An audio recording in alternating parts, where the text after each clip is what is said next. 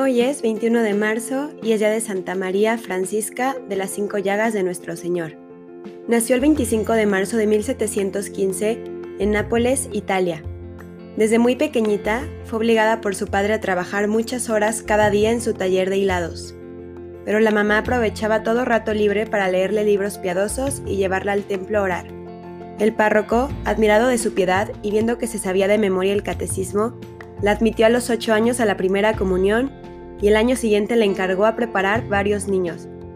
Un poco mayor, María Francisca seguía en la fábrica de hilados y las demás obreras comentaban, María Francisca trabaja las mismas horas que nosotras y hace el doble de hilados que las demás. ¿Qué será? ¿Vendrá su ángel de la guarda a ayudarla? Y empezó a correr la noticia de que esta jovencita recibía especiales ayudas del cielo. Lo cierto es que cada día dedicaba cuatro o más horas a rezar, leer y meditar y cada mañana asistía muy devotamente a la Santa Misa. Un domingo por la tarde, mientras preparaba a unos niños a la primera comunión, de pronto se quedó callada como mirando a lo lejos y luego dijo, José, Josecito, corra a su casa que su mamá lo está necesitando. Vaya allá enseguida. El niño salió corriendo y encontró que a la mamá le había dado un ataque y al caer había lanzado una lámpara encendida sobre un poco de ropa y se iba a producir un incendio. Al tiempo pudo apagar las llamas y salvar la vida de su mamá. La noticia corrió por todo el barrio y la gente empezó a comentar que esta muchacha le enviaba a Dios mensajes extraordinarios. Como era hermosa, el papá le consiguió un novio de clase rica, pero María Francisca le dijo que ella había prometido a Dios conservarse soltera y virgen para dedicarse a la vida espiritual y ayudar a salvar almas. El papá estalló en cólera y le dio violentos azotes, la encerró en un cuarto a pan y agua por varios días. La jovencita aprovechó este encierro y este ayuno para dedicarse a orar y a meditar y a hacer penitencia. La mamá logró hacer que un padre franciscano viniera a la casa y convenciera al furioso papá para que dejara en libertad a su hija para escoger el futuro que más le agradara. El religioso logró convencer a don Francisco Galo a que permitiera que su hija se dedicara a la vida espiritual en vez de obligarla a contraer matrimonio. El 8 de septiembre de 1731 recibió el hábito de terciaria franciscana y siguió viviendo en su casa pero con comportamientos de religiosa. Como la gente comentaba que esta muchacha avisaba el futuro y leía las conciencias, un hombre de negocios le propuso a don Francisco que aprovechara las cualidades de su hija para conseguir mucho dinero. El papá le propuso entonces a María Francisca que se dedicara a adivinar la suerte de los demás y cobrara las consultas. Ella le dijo, Papá, ¿Es que has creído que yo soy adivina? No eres adivina, le respondió él, pero eres una santa y lograrás que Dios te comunique el futuro de la gente. La joven le dijo humildemente, Papá, yo no soy una santa, yo soy una pobre criatura que lo único que hace es tratar de rezar con fe, pero no soy la que tú te estás imaginando, y además nunca negociaré con la religión. Entonces el papá la castigó ferozmente a latigazos y a duras penas la mamá logró sacarla de sus manos. La joven corrió aterrorizada a la casa del señor obispo, el cual se fue ante el juez y logró que a ese hombre le pusieran una sentencia de que si en adelante azotaba a su hija, tendría que pagar una multa. Esto hizo que no la azotara más. María Francisca era muy devota de la pasión de Cristo, por eso al hacerse terciaria franciscana tomó el nombre de María Francisca de las Cinco Llagas, y pasaba horas y horas meditando en la pasión y muerte de Jesús.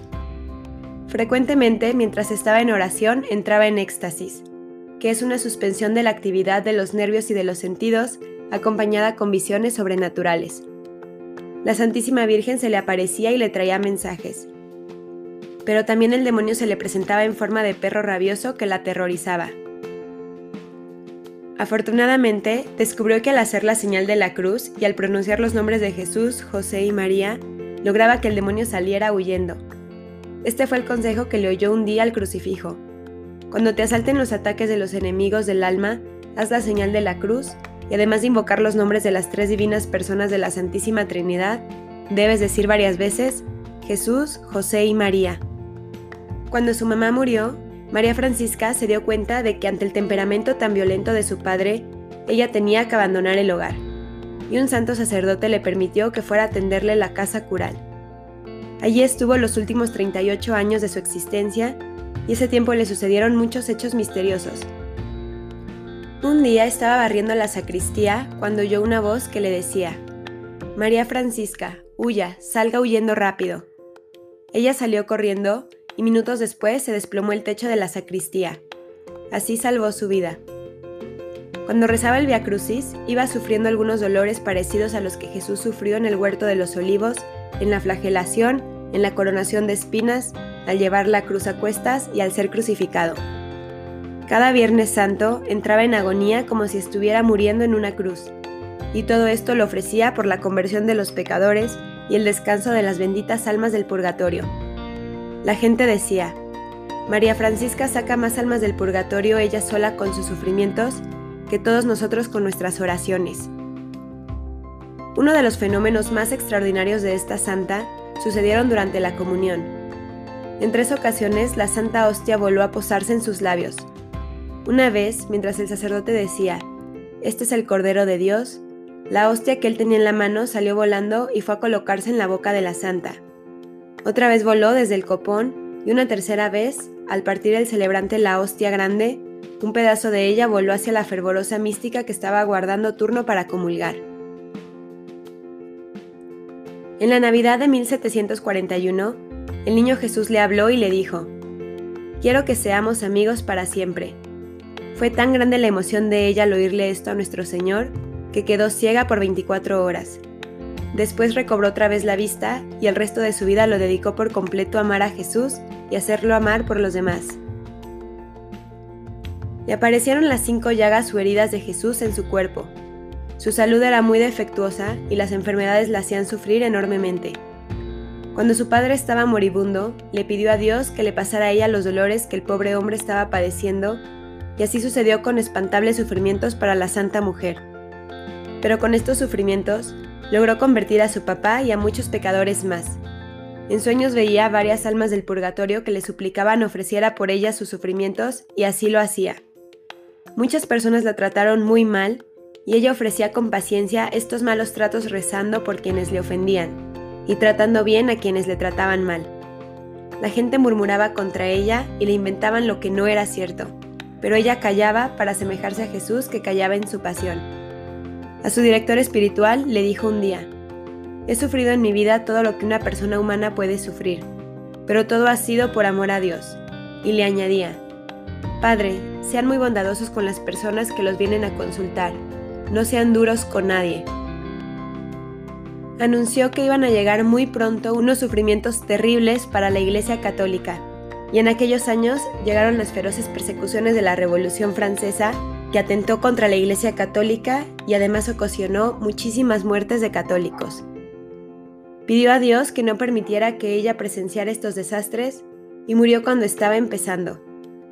El 6 de octubre de 1791 murió santamente y en el año 1867 el sumo pontífice la declaró santa. Jesús, que aprendamos de Santa María Francisca ese amor tan grande por ti, que siempre pensemos en la conversión de los pecadores, en las almas del purgatorio, en las personas que sufren y las que se van a condenar, y que nuestra existencia entera la dediquemos a acercar más almas a ti y que no veamos otra alegría fuera de ti. Santa María Francisca de las Cinco Llagas de nuestro Señor, ruega por nosotros.